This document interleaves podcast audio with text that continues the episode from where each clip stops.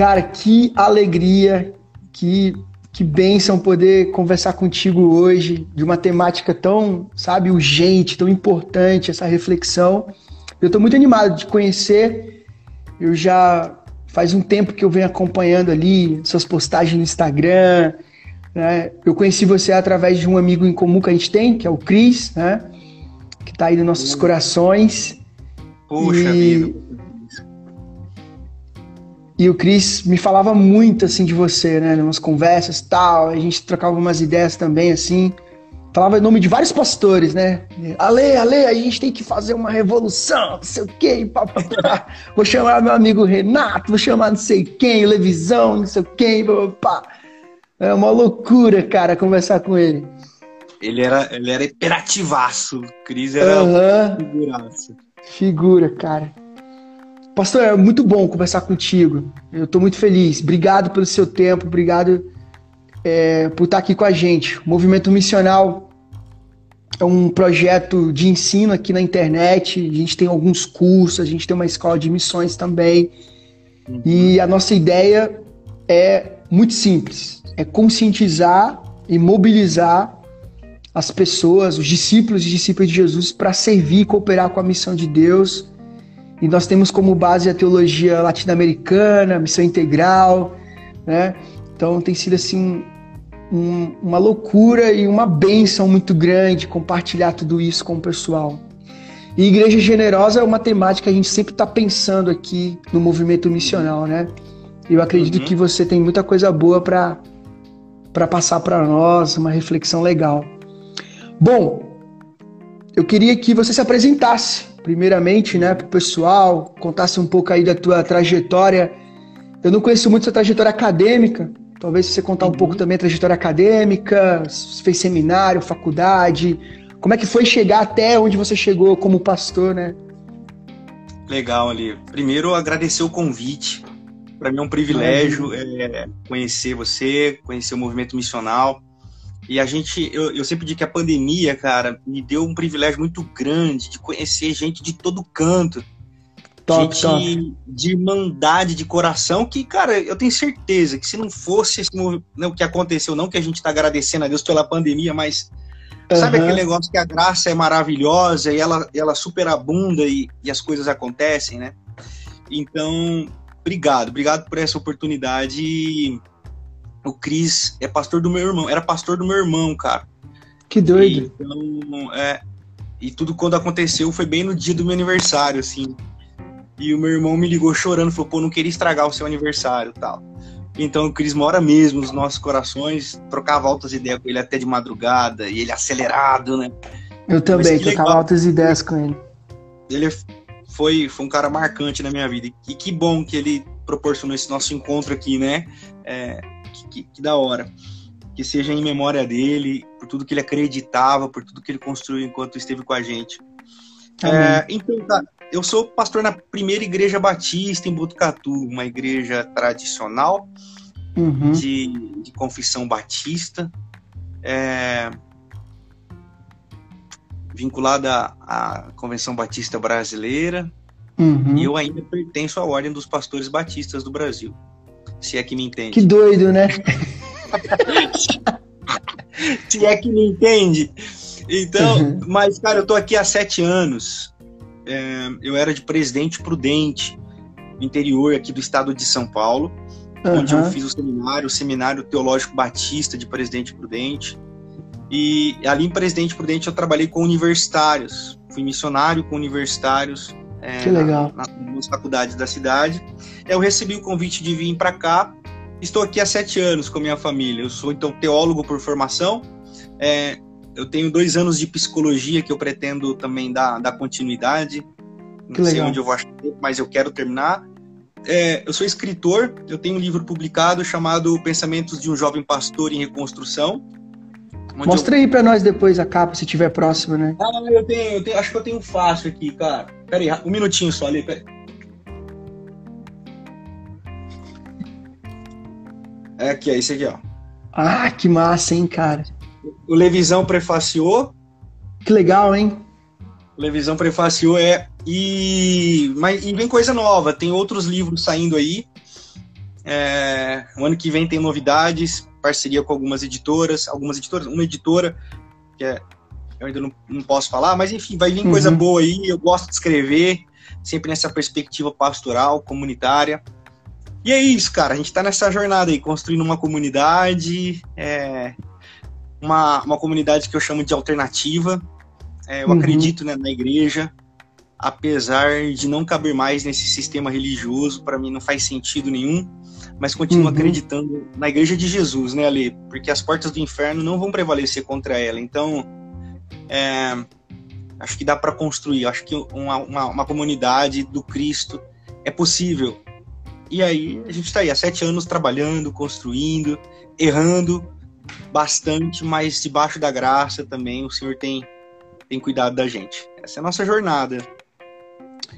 Que doido, cara. Nossa, muito louco, muito louco mesmo. Eu, eu sou pastor também, sou de tradição pentecostal igreja quadrangular. E também tenho as minhas, é, as minhas complicações aqui dentro da denominação, né? Também não acredito mais é, no formato, no sentido, é, vamos pensar, político, eclesiástico, né? Não acredito muito na maneira como tem lidado com algumas questões.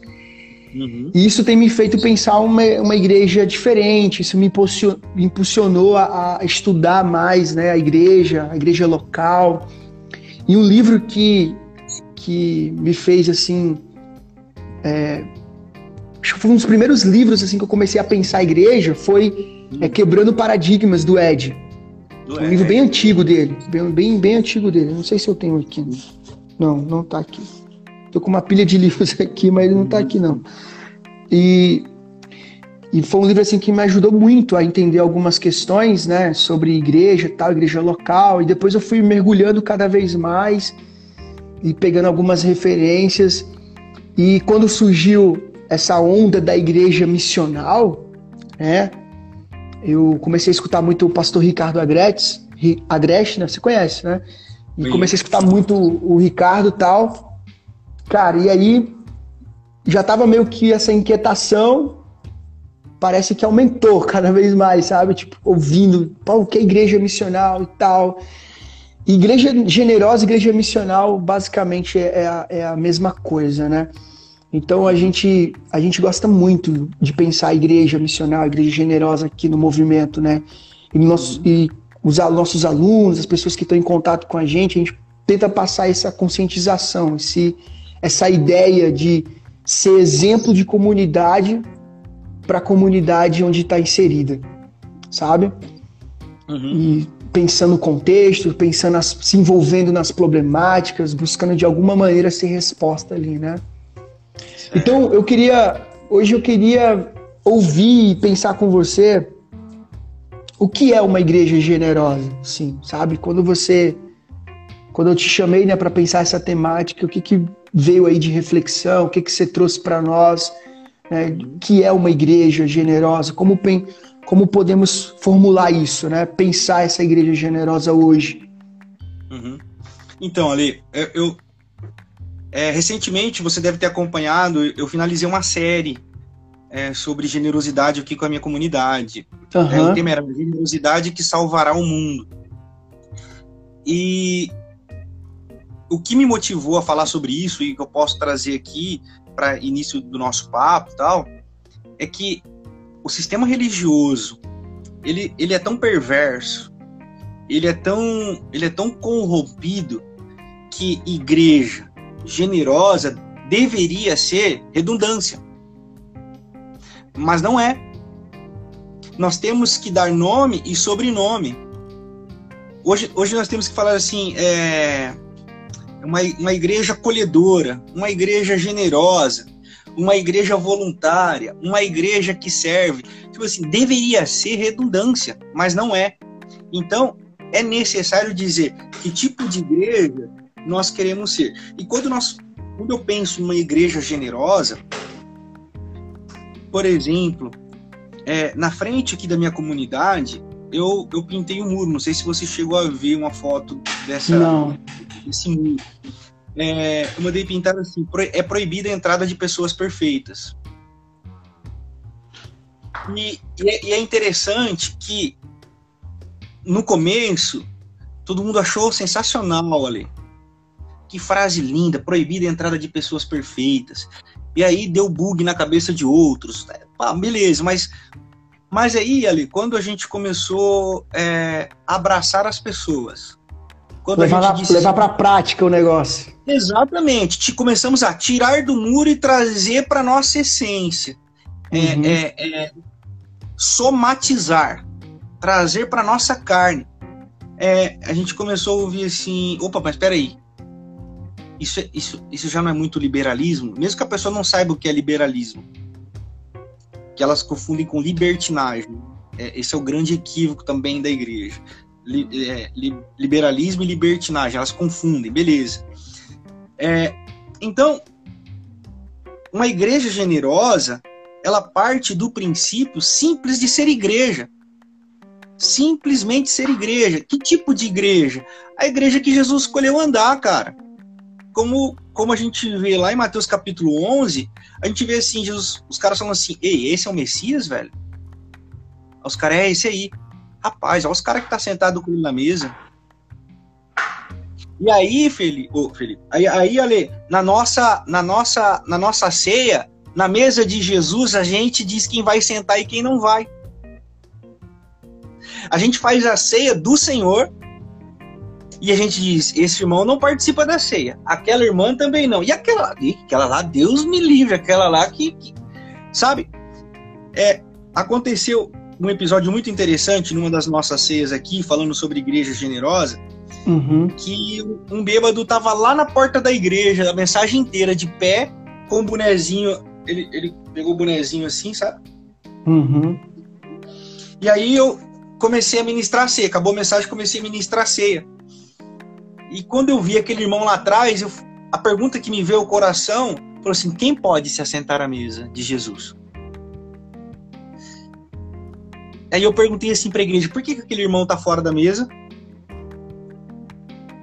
Mas aí, essa igreja que faz a gente explicar o porquê que nós temos que ser generosos, acolhedores, porque a igreja não é um lugar de pessoas perfeitas, pergunta assim: você é louco, pastor?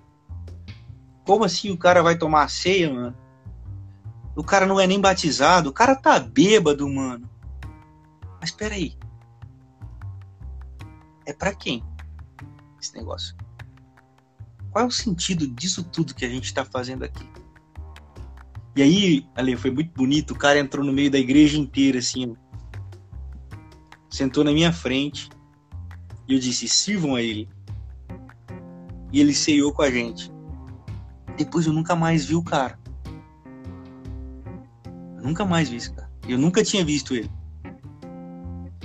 Igreja generosa ali essa igreja que faz aquilo que deveria fazer, mas acaba sendo apedrejada por fazer aquilo que deveria ser simples. Que não deveria causar escândalo. Igreja generosa é aquela que tira o nosso ar, cara. Fala assim: eita lasqueira. Esses caras são loucos. Porque Jesus era assim, Ale. Jesus tocou, mano, Jesus tocou num leproso. Os caras falaram assim: não toca, mano. Porque até Jesus, todo mundo que tocou num leproso ficou leproso. A partir uhum. de Jesus, todo mundo que toca num leproso, como Jesus tocou, fica curado. O leproso Verdade. e quem tocou. A igreja generosa é essa igreja que tira suspiros da gente, como a prostituta que lavou os pés de Jesus. Os caras botaram a mão na cabeça, mano. Os caras, meu Deus do céu. Mano, uma mulher não podia olhar para um homem. Uma mulher não podia conversar com um homem naquela época, à luz do dia. Toda vez que uma mulher fosse em direção ao homem, ela corria o risco de morrer ou estava dizendo para ele: Eu quero ter algo sexual contigo. E na frente de todo mundo, Jesus se deixa tocar por aquela mulher ali. então a galera fica sem ar. O que, que é uma igreja generosa? É uma igreja que tira o ar da galera. É, é a igreja que fala assim: eita rapaz, o que, que a gente está fazendo? A gente está amando. a gente está fazendo o que Jesus pediu para a gente fazer, cara. Porque o que ele não pediu para fazer, ali tem milhões de gente fazendo. E com todo respeito, meu amigo, com todo respeito, Jesus não pediu para a gente pegar folheto falando que o fim está próximo no semáforo. Jesus não pediu para a gente ficar com a camisa é, 10 é, jovens escrito Jesus te ama quando o semáforo fica fechado e na hora que o semáforo abre você sai. Mas tem um cara pedindo moeda do lado da gente ali. Uhum. Você entendeu, meu velho? O que, que é uma igreja generosa? Uma igreja generosa não é a igreja que distribui cesta básica, mas é a igreja que não se conforma com a gente passando fome, mano. O que, que é uma igreja generosa? É a igreja que diz assim: todo mundo é bem-vindo, mas os viados não. Ah, sapatão, aqui não entra, velho. E o divorciado? O divorciado fica na miúda. E a mãe solteira? Por que que engravidou? Cadê o pai? Igreja generosa é a igreja que quando a mulher chega com o olho roxo na igreja, não pergunta o que, que ela fez, mas convida ela para ir na delegacia para denunciar o agressor. Igreja generosa, mano, é a igreja que não deveria ter momento. Não sei se você já pensou isso. Eu, eu acho um absurdo, mano. A gente tem que parar o nosso culto para falar de partilha. Já pensou nisso ou não? A gente tá no meio da adoração, música 1, música 2 ali, música 3, vamos parar. Pessoal, agora chegou a hora dos dízimos e ofertas. Sabe? Porque se não tiver, Lê, eu e você, a gente não fecha a conta no final do mês. Tem algo errado nessa genética, meu amigo. Porque repartir deveria ser voluntário e generosamente praticado por todo mundo que chega. Pega o seu envelopezinho ali, que eu também acho que não tem que ter nome, não tem que ter controle sobre isso, porque senão é banco. Vai lá, pega o seu envelope. Mas a gente tem que parar o culto parar o culto porque a igreja não sabe o que é repartir. Quando eu estabeleci aqui na minha comunidade ali que eu não ia falar sobre dízimos e ofertas, eu só ia usar o nome partilha. O que eu mais ouvi falou assim: você tá lascado. Eu falei, eu sei. E de fato, a minha conta não fecha ali. E aí eu vejo outras igrejas que tem meta de 700 mil por mês. Isso fica cinco anos, mano. Eu não consigo juntar 700 mil reais. Os caras têm meta por mês. Mas é aquele negócio, né, Ale? Vem que você vai ter. Eu vou dar porque eu tô semeando para colher. Uhum. Igreja generosa é a igreja que não precisa ser obrigada a nada. Você não é obrigado a dar ali. E por que, que você dá? Porque você é louco. É a loucura do evangelho que não me obriga a nada, mas eu faço voluntário e generosamente. A igreja generosa é esse lugar onde você vai, ali, eu vou, nós vamos. Pelo simples prazer de ir, meu amigo. Eu tenho que. Tenho que, velho eu vou. Então, eu estou dando alguns exemplos bem pontuais e, e fui superficial neles para dizer assim, a igreja generosa ela precisa ser explicada porque existe todo um mecanismo que vituperou a realidade do evangelho. Então nós temos que falar mesmo de uma igreja missional, de uma igreja generosa. Nós precisamos ensinar o nosso povo, porque os caras estão aí nas grandes mídias, mano. Os caras estão aí falando um monte de bobeira e a galera tá acreditando. Uhum. Os caras estão aí com todo o poder e toda a força e a gente tá fazendo o quê? É, eu acho que a gente tem que falar mesmo, acho que a gente tem que conversar nessas lives, compartilhar, ensinar o nosso povo. É o que eu tenho tentado fazer ali, ensinar o povo a pensar, a abrir a Bíblia, a confrontar com o texto sagrado, o que está dizendo, por que está dizendo, o que está uhum. dizendo né? Por exemplo, dízimo. Essa palavra não existe no Novo Testamento, irmão. A palavra dízimo não existe no Novo Testamento. E nem a lógica dizimal. A lógica dizimal não existe no Novo Testamento. Mas está aí, está estabelecido. Errado é quem não fala. E é verdade, senão nós não fechamos a conta. Então, uhum. a gente está nesse, nesse pé. Então, para mim, a igreja generosa é esse lugar onde a gente fica sem fôlego. Onde a gente fala assim, que doideira, mano. Isso é coisa de maluco. É coisa de maluco. O evangelho é coisa de maluco. O evangelho não é pros, pros normais. Se fosse pros normais, não era evangelho. Que galera é essa que morreu decapitada, espetada, é, é, queimada, né? João, antes de morrer, foi jogado numa bacia de óleo, velho, antes de ir para a ilha de Patmos. Entendeu? E não morreu. Mas foi literalmente frito no óleo quente. É loucura, né? Igreja generosa, é isso, mano. Não sei se eu consegui trazer alguma algumas sim, Sim, sim, sim. Sim, sim. Eu, eu, eu, eu fecho com você em, muitas, em muitos pontos aí que você trouxe pra gente. Fecho basicamente quase 90% com você em muitos pontos, porque eu penso nessa igreja. Eu, eu imagino uma igreja assim. Né? Eu ainda não, não sou pastor titular de nenhuma igreja, né? Sempre fui auxiliar, sempre fui o cara que está ali auxiliando outros pastores e tudo mais, aquela coisa toda. E, e sempre fui muito no campo da observação, né? Fiquei no campo da observação. Então, as minhas críticas, é, eu aprendi isso com um amigo. É difícil. Por exemplo, você já é um pastor titular, você já está ali e tal, né? Aquela coisa toda.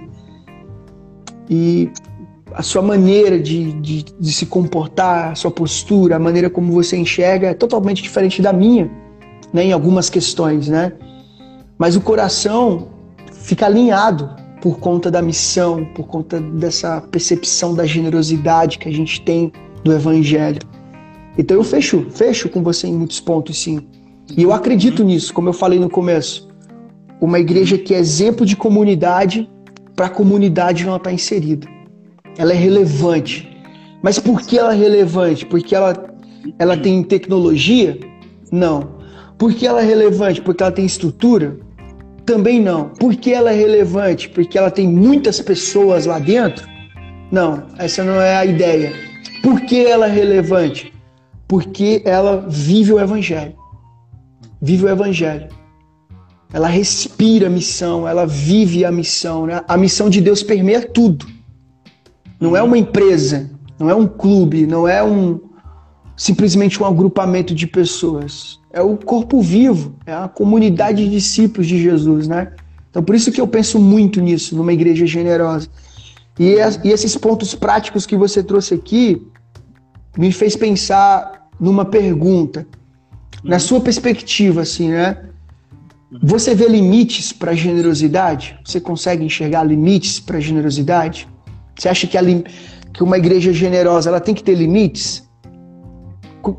Assim, a generosidade em si ela tem um limite ou não? A generosidade é algo que tem que ser livre, né? Tem que ser solto mesmo, tem que fazer mesmo, tem que ser generoso.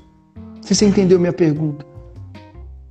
É, eu, eu acho que eu entendi. Se eu não responder no que você uhum. imaginava, a gente vai, vai alinhando. É, eu, eu tenho uma coisa para mim que é assim ali. Ninguém vai chegar no céu diante de Jesus e vamos trabalhar dentro dessa perspectiva forense uhum. do julgamento. Né? A gente lá diante de Jesus, esse, isso já está estabelecido uhum. no imaginário cristão, então a gente trabalha dentro dessa perspectiva. Você acha que alguém vai chegar no céu ali e Jesus vai dizer assim: errou, errou feio, errou rude, amou demais, amou demais, não era, não era para amar tanto. eu acho que ninguém é capaz de amar como Deus amou. Uhum. Tem uma frase de Agostinho, é, Santo Agostinho, que ele diz assim: Não erra aquele quem ama, e quem ama pode tudo. Se a generosidade estiver debaixo da alça do amor, e não na meritocracia, na justiça retributiva, e não é, na ideia errada de missiologia, de faço para que a pessoa se converta ao meu Deus, a minha fé, eu não acredito que tenha limites para generosidade, porque a gente nunca vai ser aquilo que deveria ser.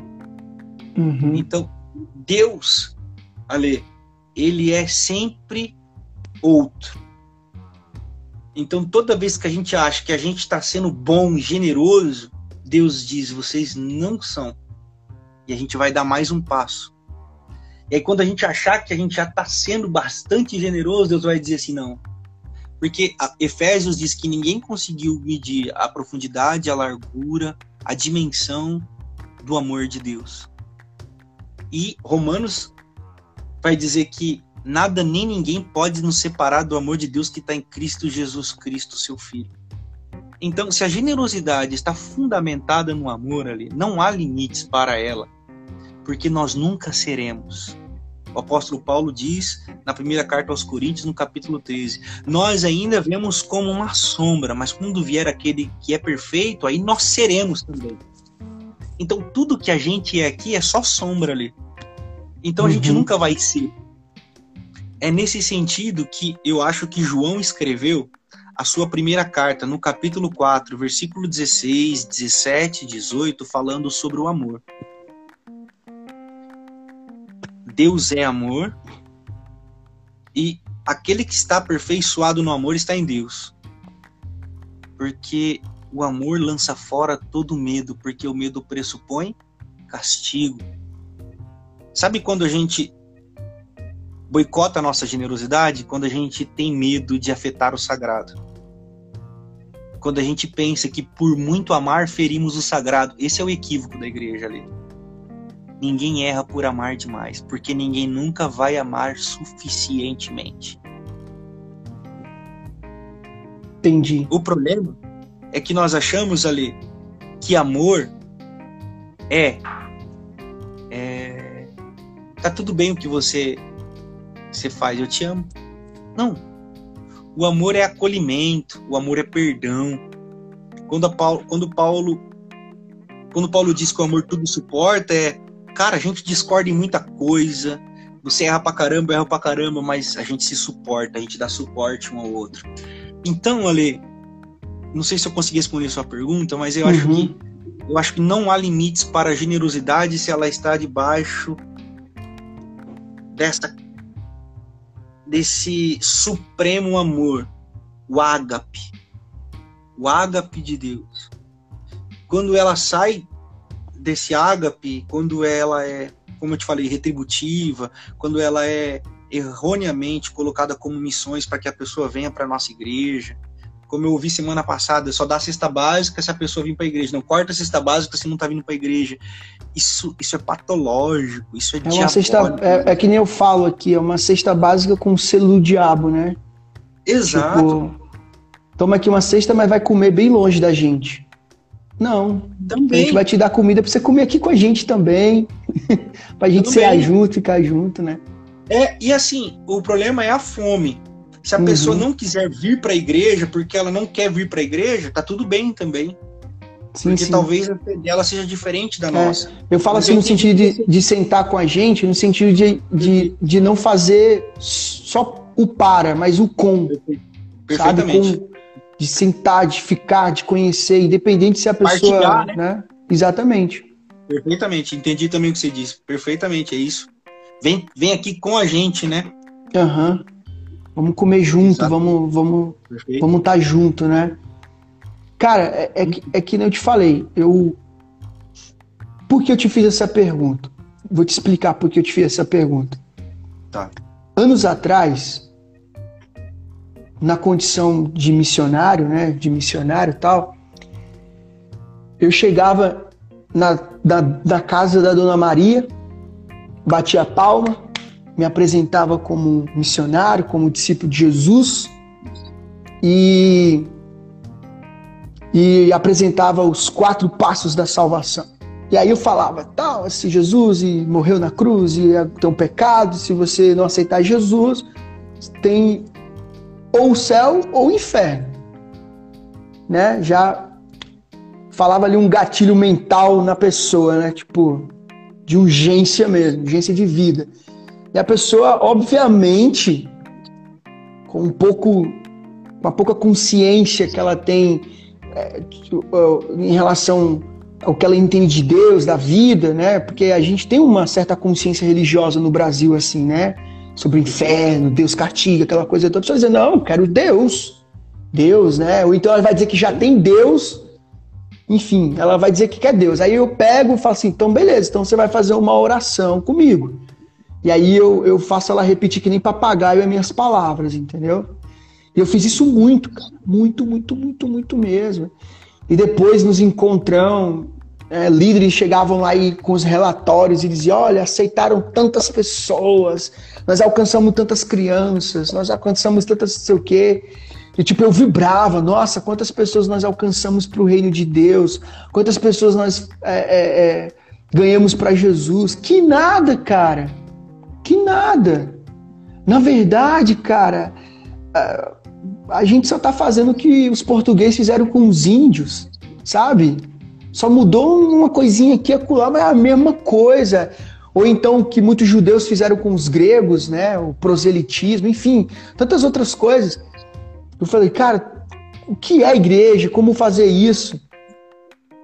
Então eu comecei a chegar, depois de, de passar por esse processo de ressignificação e tudo mais, eu passei a chegar na casa da Dona Maria e me apresentar como uma comunidade, como uma comunidade de discípulos que que que quer sim que ela saia do que ela saia do inferno, né? Mas também tirar o inferno de dentro dela e cuidar dela ao ponto de de ela discernir o inferno nas suas circunstâncias com maturidade, através de um bom pastoreio, de um discipulado, é, acolhedor. E também lutar para que o filho dela não, não brinque mais no esgoto. Então a gente vai lutar pelo saneamento básico, vai procurar os, os, os órgãos competentes, a gente vai. O marido dela, problema de alcoolismo, cara, vamos tentar tirar ele disso também, né? Ou então a geladeira tá vazia, o que, que a gente pode fazer para trabalhar isso? Né? O que a gente pode fazer para encher essa geladeira? apresentar mecanismos de trabalho, empregabilidade, enfim, uma comunidade generosa que abraça a entregabilidade do ser humano, sabe? Sim, sim. Então, por pensar nisso e mudar a minha maneira de, de abordar, vamos pensar assim, as pessoas agora como igreja, por que eu perguntei igreja é, se tem limite? Porque às vezes eu tenho é, abrindo meu coração para você agora, né? Às vezes eu tenho medo de ser tão generoso, tão generoso e perder, sabe, o controle das coisas, sabe? Perder o. Talvez seja um, ainda um. Como é que fala a palavra? Requícios? Requícios da, de, é, de, de, de um pensamento, sei lá, errado, equivocado. Mas às vezes eu tenho medo, sabe, cara, de, ser, de construir uma coisa tão generosa e, e, e perder o controle vamos pensar assim, se realmente o que a gente está fazendo está transformando a vida de alguém. Porque, beleza, vamos ser generosos, vamos dar comida para quem tem fome. Beleza, cara. Mas eu olho para minha volta e a desigualdade social ainda não mudou. Né? Eu olho para minha volta e a comunidade ainda está. Parece que as problemáticas foram potencializadas. Então eu fico com medo assim, cara, então será que é generosidade mesmo? Será que não tem outras coisas que, que eu preciso alinhar junto com a generosidade? Uhum. E aí você tocou no assunto, né? Tipo, ah, a generosidade respaldada no amor. Maravilha, com certeza, respaldada no amor, na missão de Deus. Mas eu vou confessar para você, assim, eu ainda tenho um certo medo, sabe?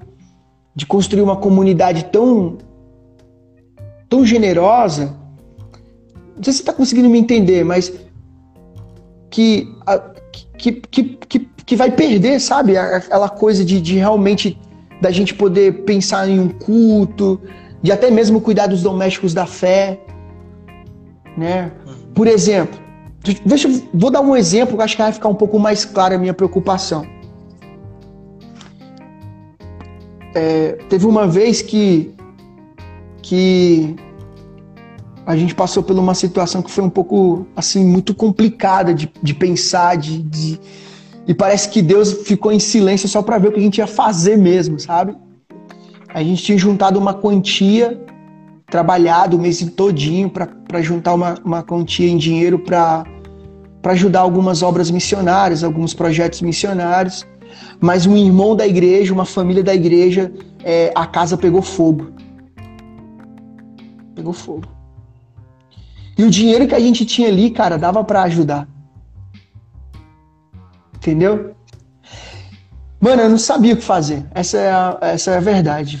Não sabia o que fazer. Ou como é que é? Vou dar o dinheiro, vou tirar o dinheiro daqui, mas isso aqui também é para Deus e como é que vai? Eles estão precisando de dinheiro, vai, sabe, cara? Como é que eu faço agora? O que, que onde entra a generosidade aí, sabe? Então por isso que eu sempre eu penso nisso, sabe, cara? Como alinhar isso, essa generosidade, né? Tem uma estrutura para isso? Enfim, o que, que você acha? O que, que você pensa sobre isso, sabe? Legal, cara. Sua pergunta ela é categórica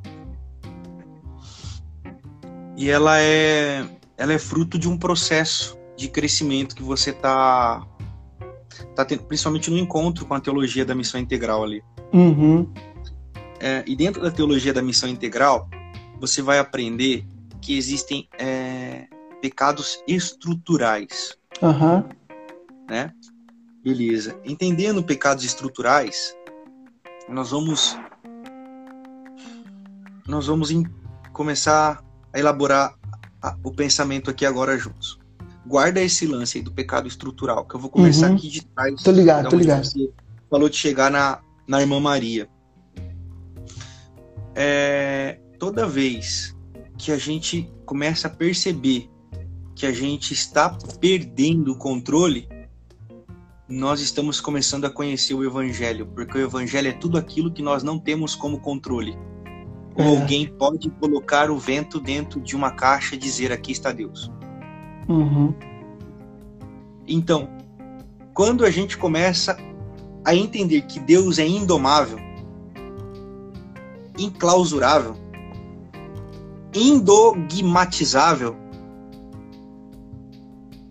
inverdadizável, ou seja, não há uma verdade, porque o Espírito sopra como quer, aonde quer, do jeito que quiser. Uhum. É, minha irmã colocou aí em cima, eu concordo com ela, não deva nada a ninguém senão o amor. Então, o que a nossa obrigação com a irmã Maria é amá-la. É amá-la. E dizer assim: olha, nós somos a comunidade do Cristo e nós estaremos sempre à disposição da irmã para servir na medida do que nós pudermos. Uhum. E nisso, mano, existe um texto sagrado que diz: o Espírito convence do pecado, da justiça e do juízo. O que isso significa? Isso significa que o Espírito convence os corações quanto à situação de um alguém quanto à justiça que precisa ser praticada no mundo e quanto ao juízo, ou seja, entendimento. Não tem nada a ver com julgamento do dia final. Uhum. É o Espírito quem faz todo o processo. O que nos cabe? Atos capítulo 1, verso 7 e 8, diz assim, ó, a gente conheceu assim, ide por todo mundo e pregai o evangelho fazendo discípulos, e fazer discípulos de todas é, as línguas, primeiro em, em Jerusalém, depois Samaria, até os confins da terra. Mas o texto grego ali não é id, é indo. Não é id, é indo. O que, isso muda tudo. Tipo assim, onde o, onde o Ale está indo? Eu estou indo fazer faculdade. Por onde o Ale vai, ele sinaliza o reino de Deus. Mas como é que eu controlo quem vai ser igreja, quem não vai ser igreja? Ale, não é esse o seu papel, meu queridão. Beleza? Igreja, não é esse o seu papel. O papel de vocês é cuidar. E aí, nesse sentido, nós cuidamos. A gente é, reparte o nosso pão.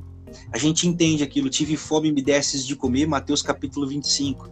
Tive sede, me desses de beber. Eu estive nu e vocês me vestiram. Eu estive preso, vocês me visitaram. A igreja entende isso. A igreja é o conjunto de pessoas que entenderam isso. Beleza. Nesse sentido, o Espírito vai acrescentando aqueles que vão sendo salvos. Uhum.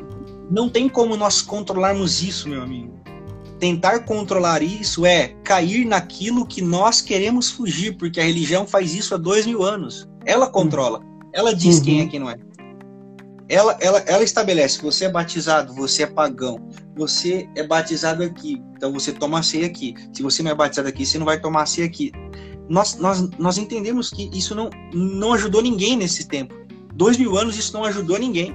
Só produziu cativeiros, né? E uhum. foram essas pessoas que mataram os discípulos, foram essas pessoas que perseguiram a igreja. Então, não tem como nós reconstruirmos esse sistema. É um grande perigo a gente dizer assim: como que a gente controla? É, cara, a gente não controla. A gente não controla ali. Essa é a angústia. Uhum. Essa é a angústia. Então, como é que eu faço? Só ama. Reparta o seu pão. É o amor, né, cara? É o amor. É. Cuide de quem você puder cuidar. E aí, ali, dentro dessa, dentro dessa missão, o que, que nós temos aqui dentro da teologia latino-americana? A denúncia dos pecados estruturais. Eu não posso dizer para a irmã Maria que ela está com fome e que é errado ela ter fome e eu não fazer nada no que diz respeito a políticas públicas. Quem que tem que acabar com a fome? A iniciativa privada? Não é iniciativa privada. O Estado, a Constituição diz que é, ela, ele é o garantidor de todo, do mínimo de dignidade do ser humano e do seu cidadão, né? Uhum. Então, é, que tipo de sociedade eu construo através da minha teologia que denuncia a estrutura de pecado? Porque o que é pecado ali? É a Dona Maria com fome. Exatamente. Né? É, é a Dona Maria apanhando do marido alcoólatra. Mas aí, Ale, me permita fazer esse apontamento, porque já diria Desmond Tutu, nada mais político do que dizer que política e religião não se mistura. Uhum. Permita-me fazer o apontamento do que a teologia latino-americana diz. Ela, ela diz que a igreja é um sinal histórico do reino de Deus. Sinaliza, ela é sal da né? terra, exatamente, ela é sal da terra e luz do mundo. Para quê? para que o que acontece na igreja seja o lugar de iluminação para o mundo. A irmã Maria não pode apanhar dentro da minha igreja e eu dizer que é culpa dela e que ela tem que orar para que o marido dela se converta e ela pare de apanhar. Então é óbvio que a pessoa que eu vou votar não pode dizer que eu, não te, eu só não te estupro porque você é feia. Porque uma igreja que vota em alguém que diz eu não te estupro porque você é feia, ou que mulher tem que ganhar menos porque engravida, elas não apenas peca, como ela alimenta, retroalimenta um sistema que mata a Dona Maria. Uhum. Então não adianta eu dar a cesta para Dona Maria, sendo que eu não denuncio o pecado estrutural dos poderes políticos, que é quem fazem as leis. Eu vou chover no eu vou, eu vou encher engradado com mangueira.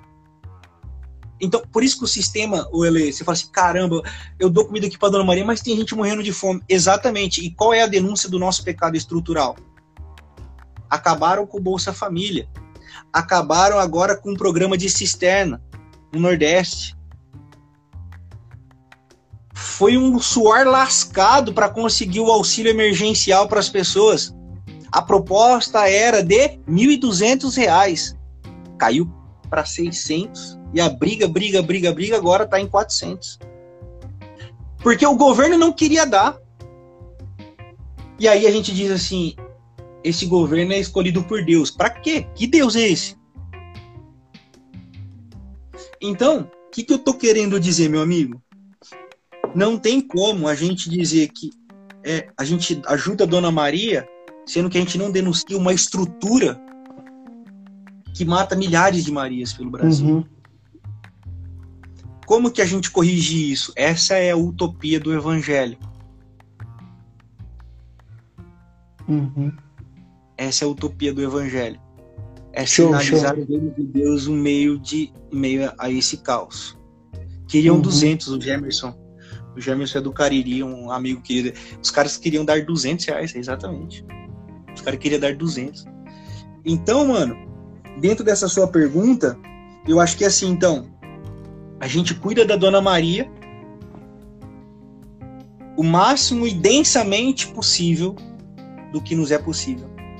E ensina a igreja que 80% das nossas igrejas evangélicas é compostas, são compostas por pretos, é, é, gente marginalizada da sociedade, pobres, que Deus escolheu o lado deles que Deus está com eles não para fazê-los ricos, mas para fazê-los sinal do reino de Deus sobre a face da terra. O problema ali é que a igreja está vendida a mamon. E quem denuncia é apedrejado. Quem uhum. denuncia o pecado da igreja fala assim: vocês se venderam a mamon, vocês se venderam ao bezerro de ouro. É apedrejado. Verdade. Não é, são tempos difíceis, né? É, é, eu vi até uma. Acho que foi a Fabiana que comentou aí, né? Não existe fórmula.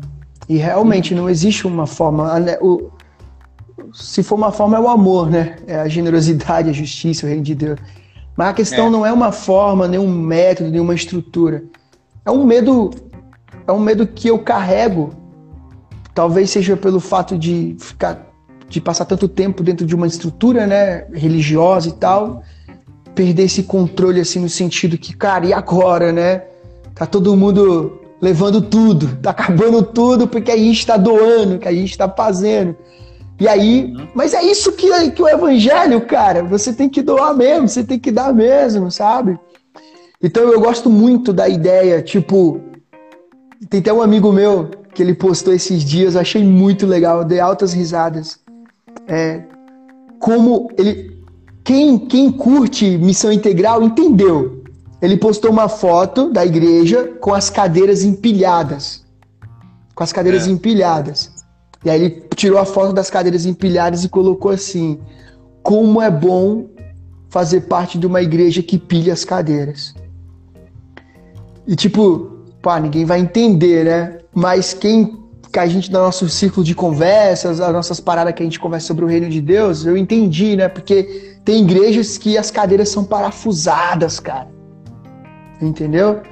É, é, tudo preso, é aquela coisa toda. Então, não dá para abrir espaço para colocar colchão no chão. Não dá para abrir espaço para um centro de vacinação. Não dá para abrir espaço para pô, teve um, um, um enchente, vem para cá, vem usar nossa estrutura também. Enfim, não dá porque porque tá tudo parafusado, mas eu faço parte de uma igreja que empilha as cadeiras para generosidade, entendeu? Eu tipo assim, cara, que é, é isso, cara, é isso, né? Então, o, o, o medo que eu compartilhei aqui é, é, justamente isso, né, cara? Às vezes a gente não quer liberar o coração, não quer liberar a mente para que para aquilo que realmente é o evangelho. Entende? Exato. Então, pegando também um gancho daquilo que tu falou no começo, né? Eu também compartilho da ideia que a mesa do reino de Deus é um lugar, tem lugar para todos. Né? Todo mundo pode sentar nessa mesa. Independente do, da orientação sexual, independente é, da cor, da posição social, se tem dinheiro, se não tem dinheiro, todo mundo é bem-vindo. É um, uhum. é um convite que se estende a todos, é um convite que não tem barreiras, que não tem fronteiras, né? É um convite, venham e sente-se, vamos comer juntos, né? E eu vou te explicar o que é o evangelho, vou te explicar o que significa esse pão, o que é esse vinho aqui, porque vai vai vai além do concreto, né? Vai além daquilo. Cara, então, como eu disse, né, cara, essa igreja generosa é urgente. E pensando em pandemia, cara, pensando em pandemia, né? Uhum. Nem sei se a gente pode usar essa palavra agora, né? Mas pelo, eu acho que não sei, tomara que não, mas esses, né, tá ficando tenso em alguns países novamente, né? Então a gente tem que tomar cuidado e tal. Mas, na, assim, falando em pandemia 2020, 2021, você como pastor de igreja local, Quais foram as suas iniciativas? Como que você trabalhou com os membros? A igreja, né? Como, como foi, né? Como foi que vocês trabalharam? Como foi que vocês buscaram aí, tal? Uhum. Então ali, É, eu, eu disse para minha comunidade, logo quando começou a pandemia, eu fiz uma série chamada Restart. Uhum. Eu toquei umas músicas da banda Restart, não, tô zoando, não foi não. É, é, eu, eu disse que seria um, um ressignificar de fé, um ressignificar de existência. E num bate-papo com, com, o pastor Ed, ele me disse assim, Renato, é, os bons vão conseguir discernir e evoluir. Os maus vão piorar.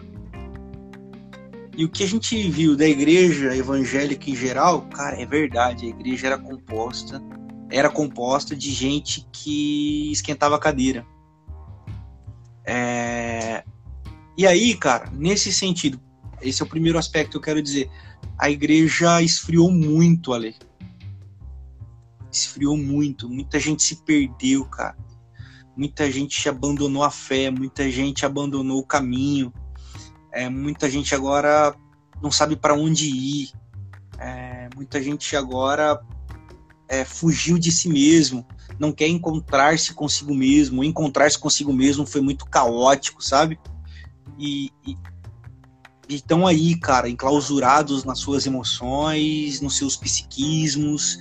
É, essa é uma realidade que a gente vai ainda ter que destrinchar por muitos e muitos anos ainda, mano. E e, e a galera vai precisar de muita terapia para desenrolar tudo isso aí. Esse é o primeiro ponto. Segundo ponto é, é que a, a, igreja teve uma grande oportunidade aqui. A gente trabalhou ano passado em parceria com o SESI, em parceria com o Bom Prato aqui da cidade de Botucatu. O que, que a gente fazia? Que legal. A gente, arrecadava, é, a gente arrecadava grana na cidade com a igreja. A gente abriu a nossa conta e abriu, pô, deposito. Mano, no, sabe quanto que era uma marmita no Bom Prato? Um real, velho marmita top, velho. Eu falei, caraca, velho, e gente passando fome, o que que eu peguei? Falei assim, galera, manda dinheiro, manda dinheiro. 50 conto é 50 marmita. Velho, a gente começou a distribuir 50, 700 marmitas por dia. Então foi animal, cara, o mobilizar de voluntário, gente que não era da igreja. Isso aqui que é massa, cara. Isso aqui que é massa. Tipo assim, católico, é, gente do centro espírita, o bandista, mano Vem, velho, vem, bora, bora servir, bora cuidar, bora. E a gente apoiou projetos sociais, foi muito bonito, foi, foi sensacional. E o ano passado inteiro a gente, a gente, a gente praticamente inteiro, né? Não foi inteiro porque aí depois foi parando, porque as coisas, o auxílio emergencial veio, foi, a gente foi diminuindo. Uh, e uma eu acho que isso aí, cara, é, é, fez a gente sair do nosso lugar comum, sabe? É, como assim, gente passando fome, mano? Não é. Cara, como assim? Aí a gente ia nas casas, assim, ali, geladeira vazia, velho. Então foi uma, foi uma grande oportunidade que a gente teve é, de de estar em conexão com a praxis. Mas aí é, eu vou eu vou chamar atenção para esse outro ponto. Por que que essas pessoas estavam com a geladeira vazia, mano? E aqui eu sinto Dom Helder Câmara. Quando dou pão para o faminto, me chamam de santo. Quando eu pergunto por que, que ele está passando fome, me chamam de comunista. Então, não é só dar a cesta básica. A pandemia foi uma oportunidade para a igreja começar a fazer perguntas que talvez ela nunca tinha feito. Sabe? É legal mandar ajuda para o sertão. É legal mandar ajuda para África. Mas se a gente começar a questionar as estruturas que geram a fome no sertão e a que gera a fome na África. Sabe, Ali? É, e é nesse ponto que também a igreja não suportou. A igreja não suporta. Porque enquanto ali eu estou distribuindo marmita, tá bonito, sabe por quê? As pessoas dão dinheiro e elas não têm um contato com a dor. Porque a geladeira delas está cheia. Mas na hora que eu dou, eu dou a comida lá e chega no culto à noite, eu venho aqui e falo assim, gente, porque essa galera tá passando fome? Será que a gente votou certo em 2018?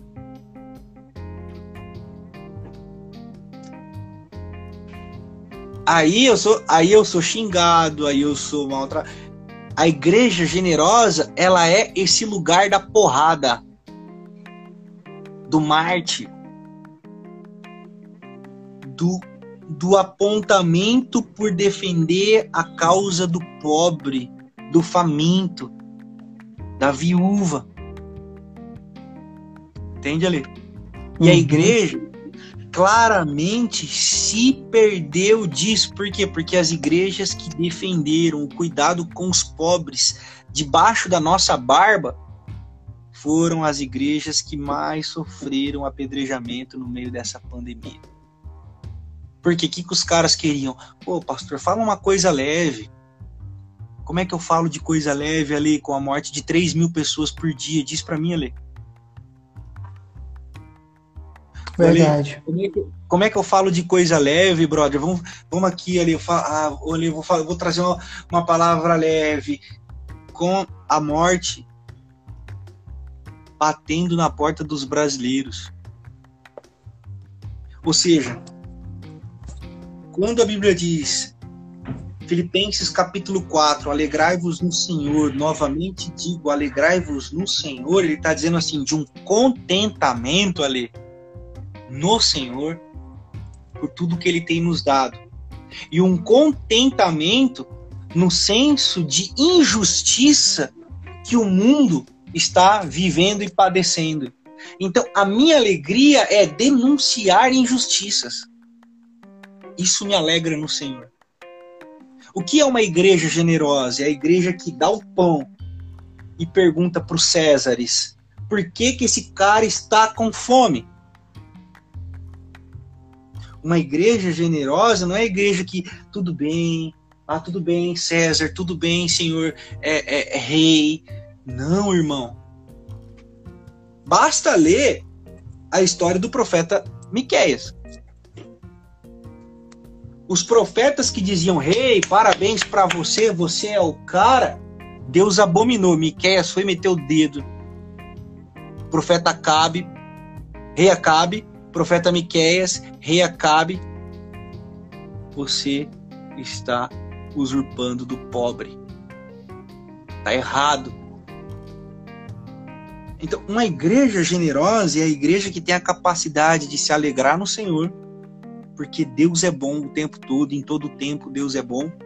E quem está nos ouvindo, quem for nos ouvir, se você, meu irmão, minha irmã, não teve que escolher durante esses dois anos de pandemia qual das três refeições do dia você não ia fazer para sobrar comida para outro dia, você é um privilegiado, não privilegiado. Verdade. Se você não teve que escolher qual refeição você vai deixar de fazer para sobrar comida para outro dia, você é um privilegiado, não privilegiado. Então, agradeça a Deus. E a, qual é a forma de você louvar ao Senhor? Denuncie os pecados que oprimem os pobres, as viúvas, os estrangeiros. Sabe ali?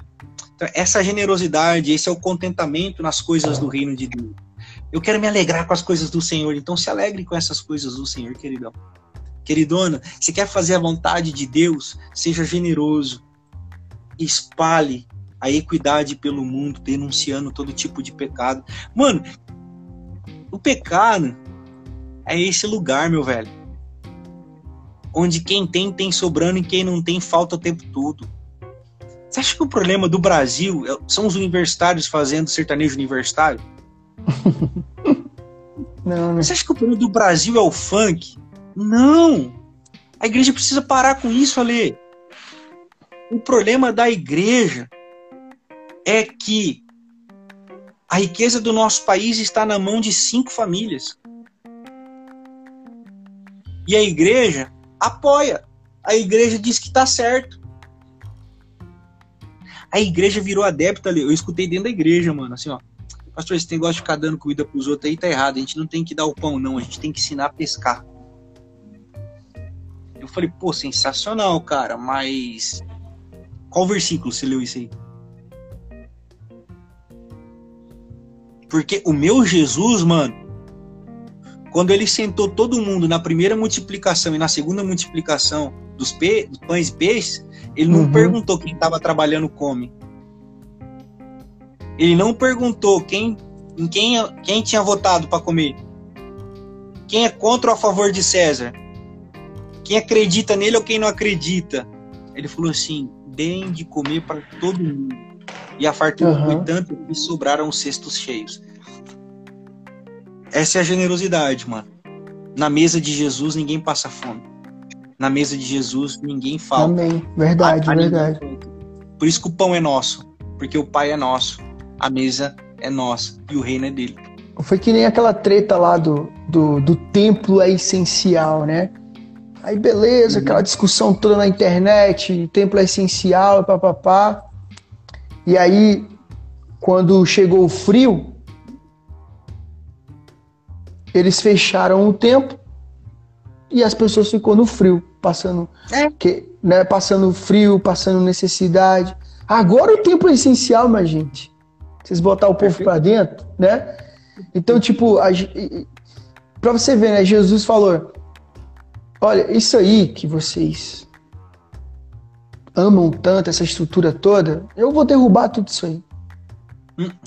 Né? Então, para Jesus, nem o templo era essencial, mas para nós, meu Deus, a gente morre por isso. Exatamente. Né? Então, realmente, a nossa visão, infelizmente, ainda a visão de, é, é de igreja, de, de, de, de generosidade, ainda ela precisa ser repensada, ressignificada em muitos ambientes, né?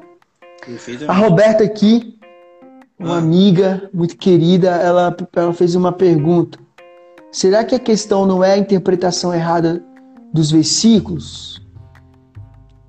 Os pobres sempre estarão convosco? Perfeito. É, Roberta, a, é, a meu ver, que, como é que a galera interpreta esse versículo? Tipo assim, ó. Os pobres a gente sempre vai ter aí. Beleza? Então, tipo assim, tá aí. Não adianta a gente cuidar deles, que eles sempre vão estar tá aí.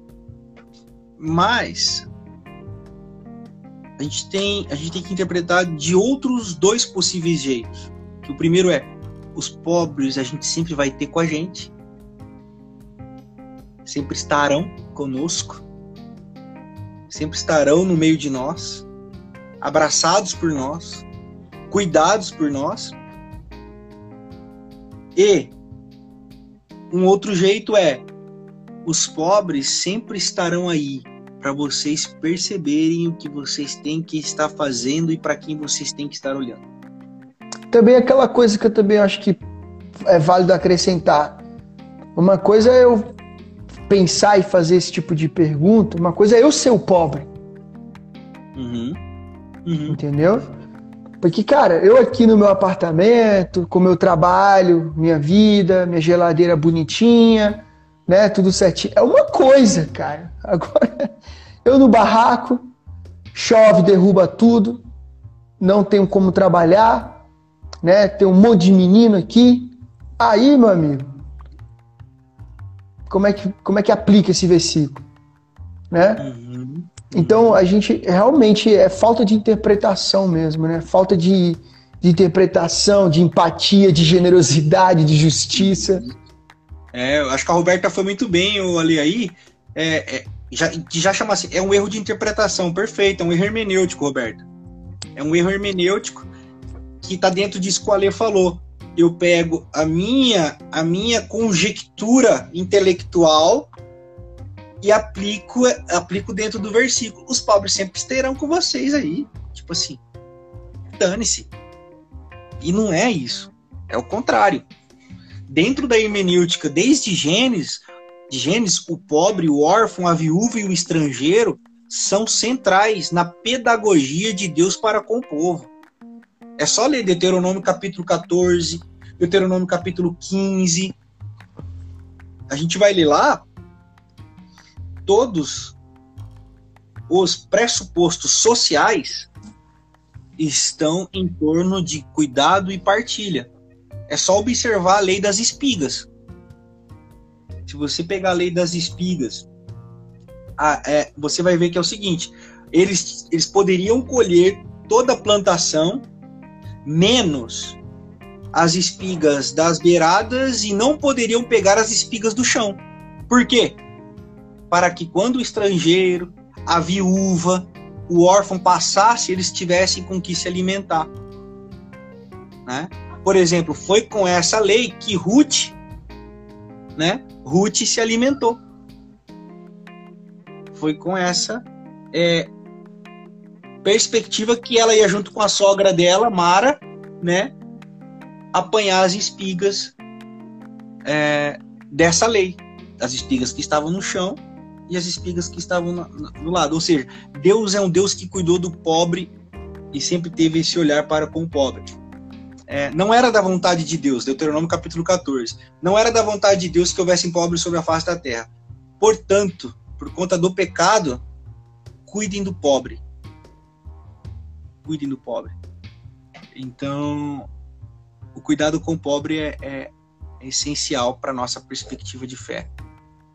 Cara, é uma coisa que vem do, dos profetas, né? Da, das pessoas que eram voz de Deus no Velho Testamento para o Novo, né? Jesus falou sobre isso no Sermão do Monte, no seu Evangelho, nos, na sua prática de vida, no seu viver missional, era o cuidado dos pobres, né? Sim. E, e eu acho que vale também aqui entrar, já que nós pensamos em interpretação bíblica, vamos pensar na igreja de Coríntios, né? Olha a treta que tava lá. Uma desigualdade, vamos pensar assim. Todo mundo era para comer junto e os ricos não queriam, né? Os que tinham mais condições não queriam repartir, cara. Paulo ficou louco com aquilo, né? Tipo, vocês não estão fazendo que a Santa Ceia, né? Esse memorial não é isso, não, gente.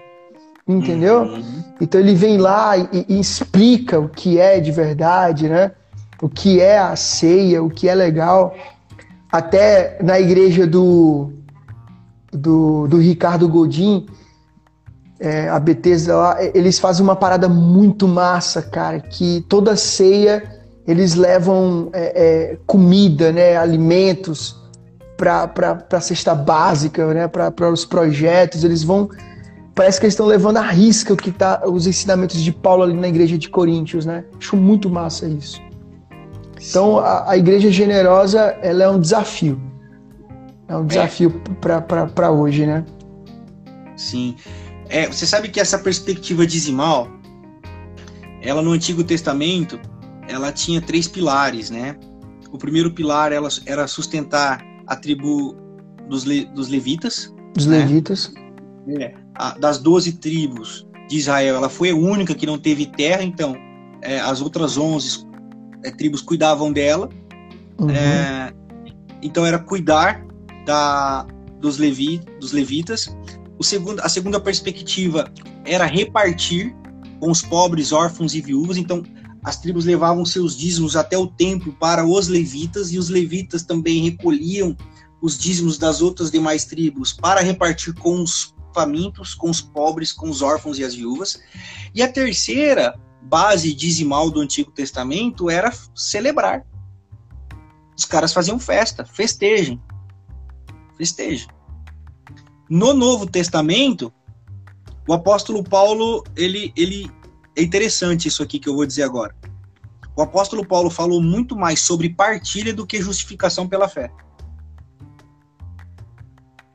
Você pega ali segunda carta aos Coríntios, capítulo 8, capítulo 9, Romanos, é, capítulo 15, a partir do, do versículo 25, ele, ele está sempre dizendo assim, é, é, principalmente Coríntios, capítulo 8, ele fala assim, cara, a igreja, a igreja da Macedônia vem, dá com alegria, dá com alegria, reparte com alegria mesmo no meio da pobreza deles, eles insistiram em generosidade para repartir com os pobres de Jerusalém. E Verdade. aí depois o apóstolo Paulo vai contando, né, sobre isso. E lá em Romanos capítulo 15, é o apóstolo Paulo falou assim, ó, eu não conheço a igreja de Roma ainda, Mas a galera separou uma outra oferta que eu quero fazer questão de levar para os pobres de Jerusalém. E na hora que eu for para a Espanha, eu passo em Roma. O que, que o apóstolo Paulo preocupou primeiro? Em fazer missões em Roma ou missões no sentido pastoral ou, ou repartir com o pobre? Ele preferiu ir para uma igreja que ele já conhecia porque a urgência dos pobres era uma primazia para ele. E depois, numa outra viagem, ele passaria em Roma, que era uma igreja que ele ainda não conhecia quando escreveu a carta aos Romanos. Então, tipo assim, é... esse é um locus do evangelho. Generosidade. E uma generosidade que não é uma generosidade assistencialista, não é uma generosidade de distribuir cesta básica. Por isso, Ale, não deveria existir Ministério de Ação Social na igreja. É, é doideira. Assim como não deveria existir Ministério de Evangelismo. Porque isso tem que estar na essência da igreja, mano. Isso é vida da igreja. Tipo assim, ah, o nosso, nosso setor de ação social. Que negócio é esse setor de ação social? Não existe. A vida da igreja é cuidar de, dos necessitados. Na praxis, no, no sentido de dar na praxis no sentido de denunciar com profetismo, que é o ensino, que é a libertação da mente, a libertação da consciência, a libertação do entendimento, né? Uhum. Então, essa é a gênese da igreja generosa. Essa ação e a reflexão libertadora. Ação e reflexão libertadora. As demais, demais. Muito bom, muito bom. Amigo, nós já estamos mais de uma hora e meia. Cara, que massa. Não, na verdade não.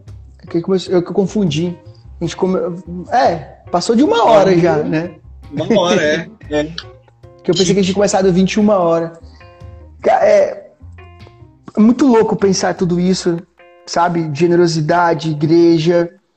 E, assim, pra gente caminhar pro final, né? Pro nosso encerramento aqui. Eu queria muito que você compartilhasse, sabe, assim, o que está no teu coração, o que, que você, o que, que Deus tem refletido com você, né, sobre sobre a, a tua vida pastoral, sobre é, é,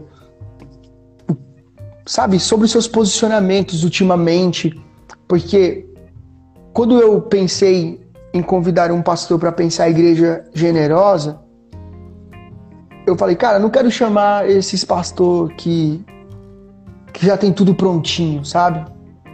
Que, que é tudo. Não, eu quero chamar um louco mesmo. Quero chamar um que, que, que, tá pensando fora da curva, que seja diferente, né? E, e o meu público pode ter certeza que eles vão. o meu público, eles vão. Eles vão assim, cara, que que, que pastor maluco, né? Porque eles não estão acostumados, não estão acostumados. Eles estão acostumados com outra perspectiva, né? Então, a gente. E aí a gente, por não estar tá acostumado, fecha os olhos, já condena a visão de um, a visão de outro, não procura conversar, dialogar, não entender, né? Por isso que até então eu, eu, eu era muito treteiro na internet antes, né? no começo, assim, era muito treteiro. Não que eu caçava confusão, mas no sentido de querer rebater algumas coisas, de já querer ir pá. Hoje já tem outra, já amadureci, né, cresci e tal, aquela coisa toda. Mas ainda, ainda tem coisas, cara, que a gente não pode abrir mão, né? Tem princípios, tem, tem posicionamentos que a gente não pode abrir mão. Por isso que eu convidei você, porque eu sabia que você não ia, não ia abrir mão dos seus princípios, daquilo que você tem, sabe, entendido de Deus pro teu ministério, pro teu pastoreio, você ia falar mesmo e falou, né? Uhum. E eu queria que você encerrasse com isso, cara. O que que tá aí no teu coração, sabe? Algo assim que você pode passar para nós, até uma palavra pastoral, né? Pra gente guardar aqui e refletir também. Legal, mano. Legal, massa essa oportunidade, viu, Ali? Então, cara, é, eu, eu eu comecei uma série nova aqui na PIB, que é fruto de uma reflexão é, pastoral teológica. que fato, é fato, vai ter discordâncias, divergências e tá tudo bem. Uhum.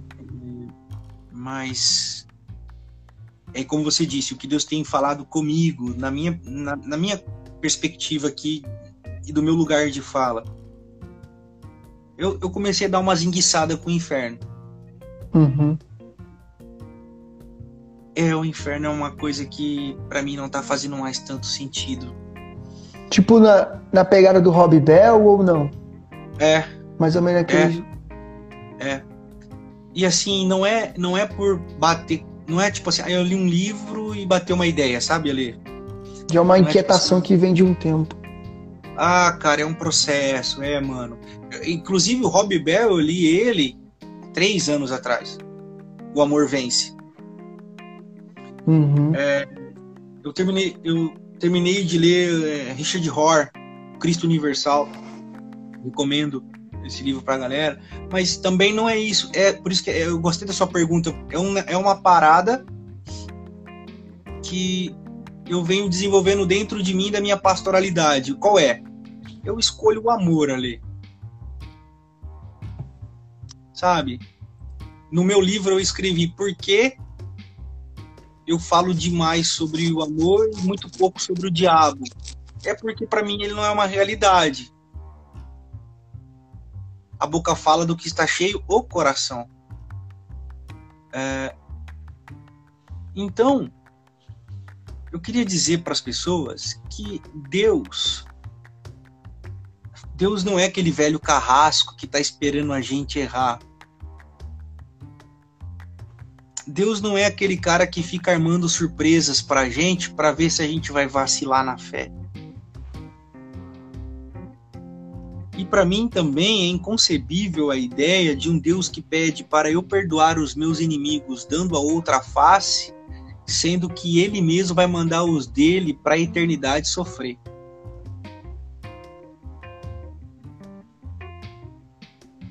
Nesse sentido, eu não dou respostas para o mal e para a maldade, para os maldosos. Eu não tenho uma resposta para o que aconteceu com esses caras e o que vai acontecer com eles. Eu tenho uma resposta para aqueles que estão com medo de Deus. Eu tenho uma resposta para aqueles que se sentem amedrontados pela grandeza de Deus. Eu tenho uma resposta ali para aqueles que se julgam filhos pródigos e têm medo de voltar para Deus. A minha resposta é para esses. Uhum. E de que, tipo assim, cara, nada do que você faz surpreende a Deus. Nada do que você fizer amanhã vai surpreender a Deus. E nada do que você fizer daqui a 10 anos vai surpreender a Deus. E nada disso muda o amor dele por você. Então, está perdoado. É verdade que se você, ao me ouvir dizer isso, você vai meter um vida louca aí, querer passar a régua, querer meter o louco geral, você é um tonto. Uma tonta. Porque você só vai estar tá caçando para sua cabeça. E de amor você não conheceu nada. Porque o amor de Deus constrange ao ponto de eu dizer assim: não, eu não faço porque, cara, eu vou ferir a Deus. Não, você tem medo dele te mandar pro inferno. Não, não é medo do inferno. É porque não quero fazer mesmo. Num dos meus textos que eu publiquei nas minhas páginas, alguém falou assim: Ué, se não existe inferno, por que, que eu vou para a igreja? Oi? É verdade, ali. Tem gente que vai para a igreja com medo de ir para o inferno. Quer carimbar o passaporte. Quer carimbar o passaporte. E é verdade, cara, também que a gente chega em muitas igrejas, o cara fala assim: se hoje for seu último dia, e se hoje for o último culto, sai daqui, você for atravessar a rua e morrer atropelado. Meu, para mim isso não faz mais sentido nenhum com Deus. Deus não está nisso, ali. Deus está na lágrima que cai.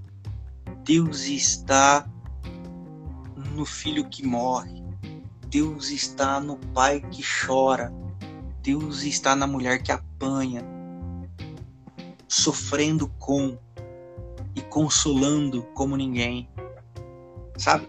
Então, Amém. cara, é isso que eu tenho trazido no meu coração e na minha pastoral ali.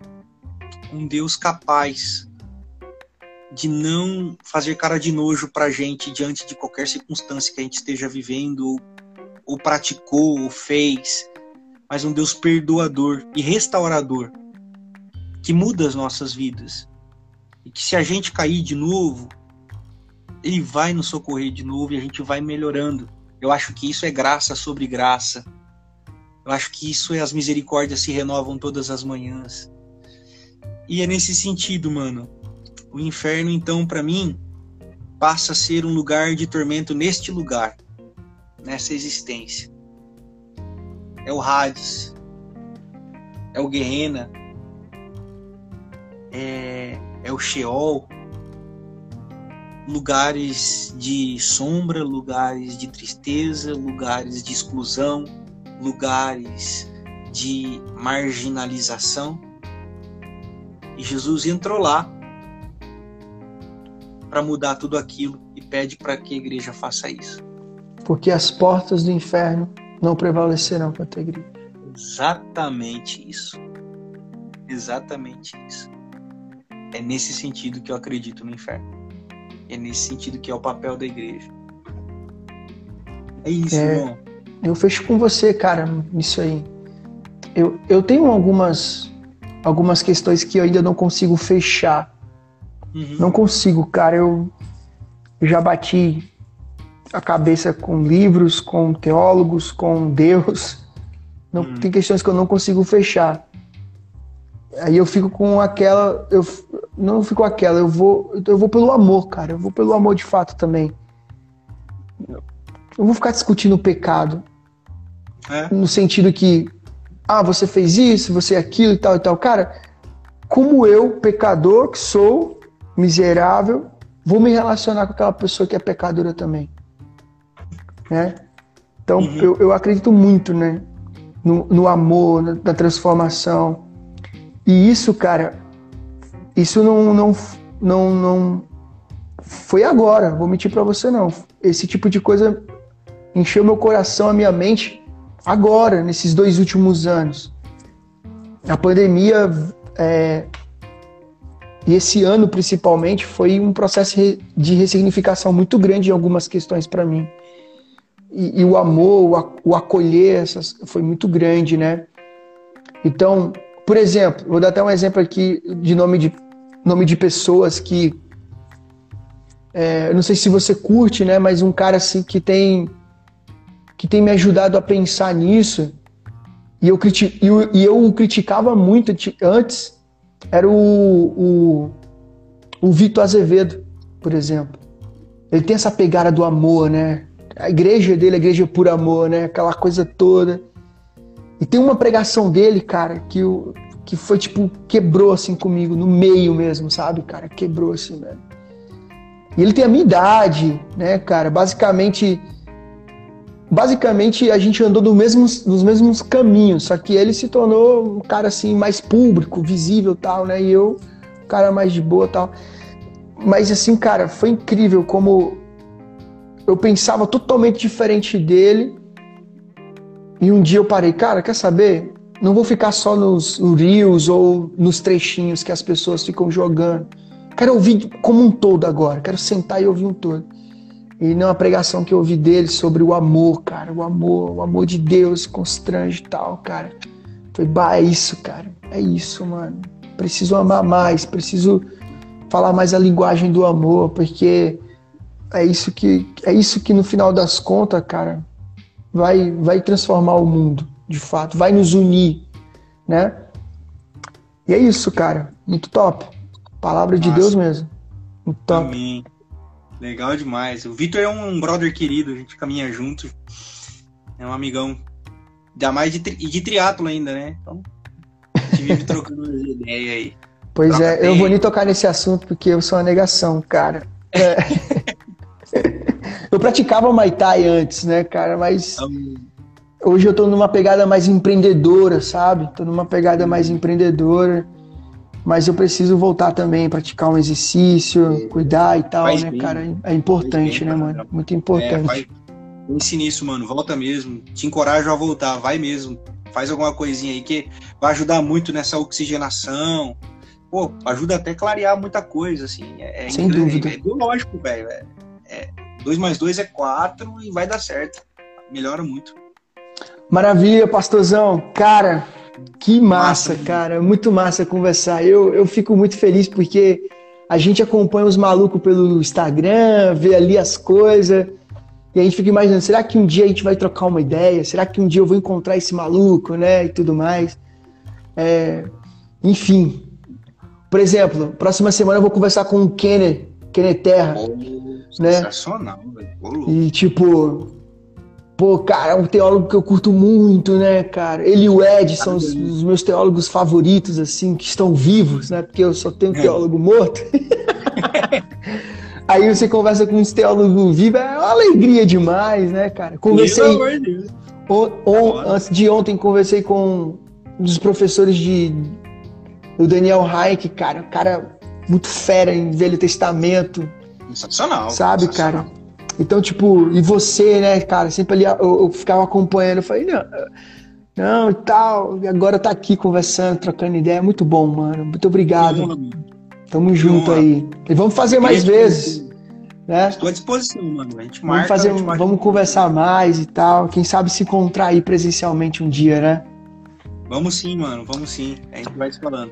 Tamo junto. Obrigado por esse tempo, cara. Deus abençoe família, casa, igreja e conte com o movimento missional aí, qualquer parada, tamo junto. Pensando em igreja, pensando em missão. E é isso. Tamo junto. Deus abençoe. Obrigado mesmo. Obrigado, Ale. Privilégio, mano. Privilégio tamo mesmo, junto. uma honra tá aí. Deus abençoe. E o pessoal que ficou com a gente aí do começo ao fim, gratidão. Muito obrigado mesmo pela atenção.